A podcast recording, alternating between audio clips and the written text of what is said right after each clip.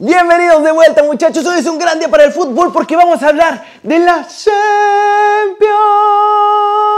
Que por cierto la estoy viendo mientras grabo. Hablaremos de los chavos, de lo que pasó con nuestros mexicanos, del Real Madrid, del Barcelona, del Bayern, de el nuevo mexicano que se va a España. Y no muchachos, no se va al Salamanca, se va al Leganés, de Raulito Jiménez, de todo esto y mucho, pero mucho más, como ustedes ya lo saben, en las Flash internacionales. Así que intro mágico de la Champions.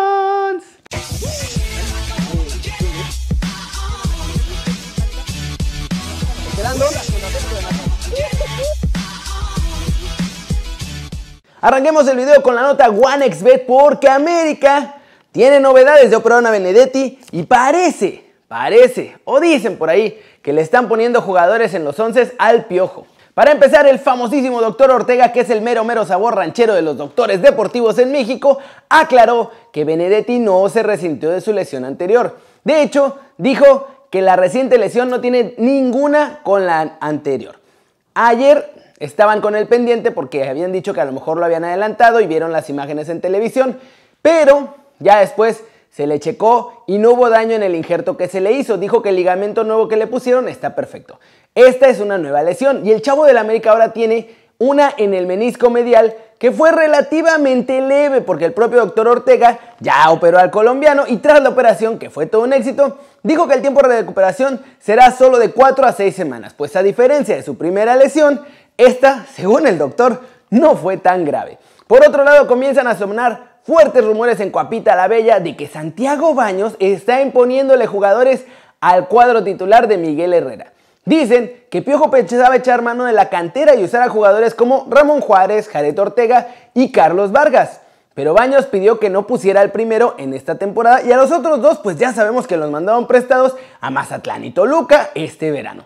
Todo porque quiere poner a jugar a Cáceres y por alguna extraña razón al Huesito Reyes. Qué loco que quieran poner a esos jugadores, ¿no? ¿Será que a lo mejor los quieren vender en el próximo mercado y sacarles el mayor provecho posible? Yo qué sé. ¿Y ustedes, conociendo al Piojo, creen que se dejaría presionar para ajustar sus alineaciones? Yo por ahí tengo mis dudas. Siguiente noticia, muchachos. Vamos con el Vasco Aguirre porque ahora sí dijo clarito que sí quiere irse al MLS y de hecho ya hasta tuvo no ofertas, pero estaba su nombre ahí en la lista para dos equipos. Fíjate que sí me atrae porque, porque eh, le veo potencial, le veo eh, margen de desarrollo, margen de progreso, veo eh, seriedad, veo respeto a, proyectos. Y eso me gusta, esa organización me gusta. ¿Por qué? Porque, bueno, pues es cierto que son franquicias cerradas, no hay descenso, eso le, le impide, bueno, le quita cierta competencia a la, a la, liga, pero, pero veo técnicos, bueno, Matías ah, creo que perdió, eh, cuando le metieron cuatro goleadas espectaculares hace poquito, de seis, de siete, de cinco y bajo ninguna circunstancia nadie cuestionó al entrenador. Es decir, ¿por qué? Porque saben que es un grandísimo entrenador, saben que va a un proyecto, saben que está jugando de una manera pensando en el futuro para ser campeón. Eso me parece fantástico. Tú imagínate esa escena eh, en México, ¿no? Con, cuatro goleadas, le, hicieron, no sé, 23 goles en cuatro partidos, pues nos estamos acabando al entrenador en, en dos segundos, ¿no? Todos, no, no me refiero los medios, todos, empezando por el seno interno del club. Entonces, sí me atrae la MLS. Sí, sí, sí, sí, he estado en contacto, tengo un par de personas que me ayudan ahí en Estados Unidos y bueno, eh, hubo posibilidades en dos equipos que perdieron al entrenador, pues mi nombre estaba ahí. Evidentemente esto no, no pasó nada, decidieron otras opciones y ya está, pero sí que, sí que ah, en Japón y en Estados Unidos mi nombre está. ¿Cómo la ven? Les digo, dos equipos. ¿Será que la siguiente temporada ahora sí se van a animar a firmar al Vasco Aguirre? Digo, si firmaron al Almeida, al que golean 17 veces en la temporada, pues que no firmen al Vasco, ¿no? Pasemos con noticias de las Chivas. Porque según Bucetich ya está armando su plan de fichajes y que los mexicanos somos lo mejor y quiere que en el tri también esté Tecatito, Moreno y Raúl Jiménez. Oilo. Se podría pensar si el equipo tiene grandes extranjeros, que no haya, no hay esos jugadores aquí, podría decirse que sí. Pero hoy día creo que Chivas tiene grandes jugadores mexicanos, jugadores de selección nacional, con un futuro enorme. Creo que esto me permite también tener esa posibilidad de que estos jugadores pueden competirle a, la mayoría de los extranjeros. Entonces, yo no creo que esté en desventaja. Al contrario, eh, creo que nos va a dar la solidez, la unión, la integración, el ser puro nacional, eh, nos va a ir reforzando en nuestro orgullo, nuestra personalidad y nuestra raza, que en un momento, a base de mexicanos, podemos soportar cualquier cosa. Ustedes tienen que ser los mejores. Que venga Jiménez, el Tecatito, Moreno, eh, jugadores que me van a dar algo más, jugadores que en un momento están en un gran nivel y con una gran experiencia.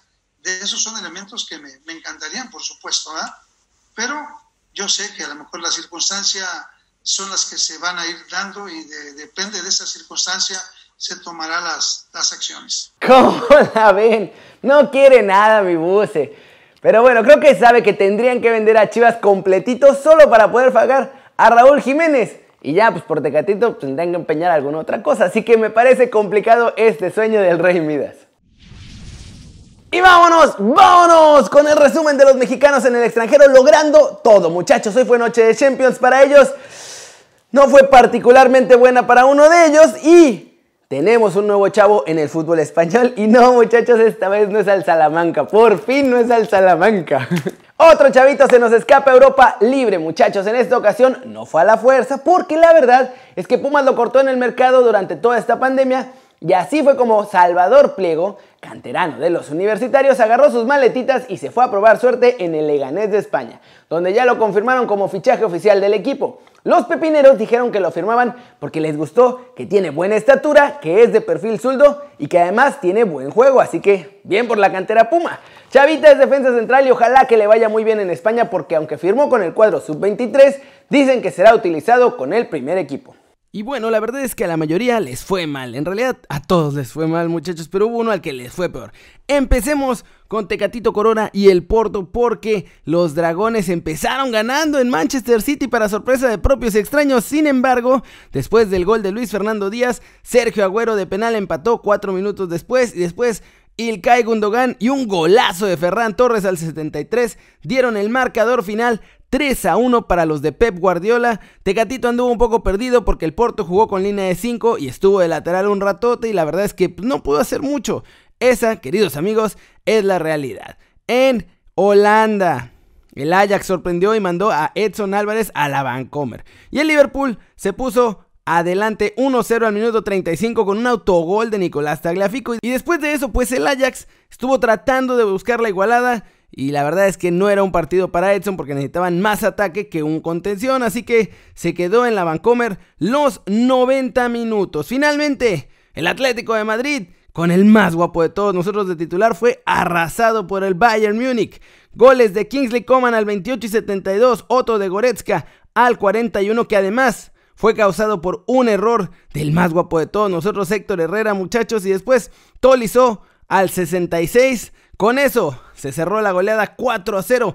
Aún así, Héctor Herrera jugó los 90 minutos, no salió de cambio. De hecho, Simeone prefirió sacar a Coque que a Héctor Herrera, así que veremos qué pasa ahora en la liga el fin de semana. Muchachos, así el resumen. A todos les fue mal, pero al más guapo de todos nosotros le fue peor porque un gol fue provocado por su culpa y acabaron siendo goleados feamente.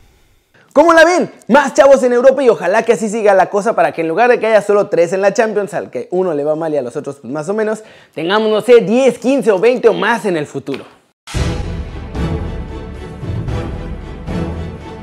Flash News, PSB tendrá tres bajas de cara al choque ante el Granada. Pablo Rosario, Cody Gakpo y Maxim Delange han dado positivo por Coco Bicho. Y hablando de la crisis del Coco Bicho, ha afectado duro el bolsillo del Manchester United. El cuadro británico tuvo pérdidas por un valor de 77 millones de euros esta temporada.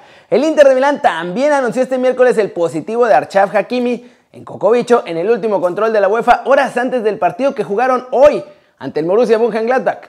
La lesión ante Cádiz descartó a Sergio Ramos, lo sufrieron en el Real Madrid, pero el gran capitán merengue no se rinde y está trabajando para llegar a tiempo al clásico. Ese partido en el Camp Nou el sábado. Billy Álvarez termina legalmente fuera de la cooperativa de Cruz Azul y de la máquina celeste. La séptima sala civil del Tribunal Superior de Justicia de la Ciudad de México ya lo hizo oficial. Los jugadores del San José FC que pertenecen a la Liga de Balompié Mexicano acusaron a la directiva de falta de pagos de sueldos y todavía es el primer mes de la temporada, muchachos. Ay, Dios. Y se va, ya pues se pusieron en huelga oficialmente. Y vamos con el resumen de la Champions. Noche mágica.